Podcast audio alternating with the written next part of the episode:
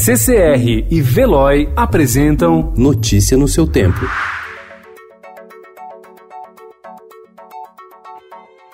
Olá, sejam todos muito bem-vindos. Hoje é terça-feira, 11 de fevereiro de 2020. Eu sou o Cadu Cortez e ao meu lado Adriana Simino. E estes são os principais destaques do jornal O Estado de São Paulo. A maior chuva registrada em São Paulo em 37 anos provocou enchentes, desabamentos, bloqueios de ruas e avenidas e muitos prejuízos para os paulistanos. Entre a noite de domingo e a manhã de ontem, foram 114 milímetros de chuva, maior volume registrado desde 2 de fevereiro de 1983.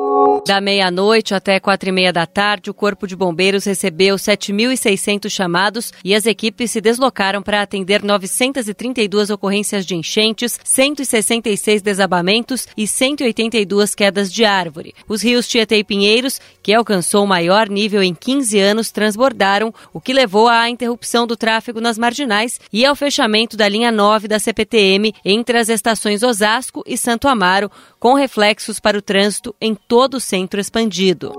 A prefeitura, o governador do estado João Dória e os bombeiros chegaram a pedir para as pessoas que não saíssem de casa. Escolas públicas e particulares tiveram aulas suspensas. O caos afetou o giro financeiro da Bolsa de Valores de São Paulo, que caiu 1,05%. Ações de seguradoras fecharam com forte desvalorização. O dólar subiu e chegou a R$ 4,32.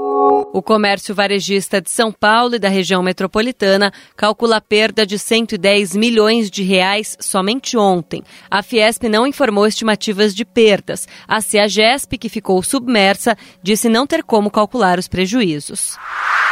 Apesar de o TCU ter determinado a divulgação de dados sobre pensionistas do Executivo, o Ministério da Defesa mantém sob sigilo informações relativas às filhas de militares. Alega que divulgação não é obrigatória por lei. Especialistas contestam. Estudo mostra que apenas 12 estados e o Distrito Federal devem fechar 2020 com PIB acima do nível pré-crise. Com despesas de pessoal elevadas e baixa arrecadação, governadores cortam investimentos para fechar as contas.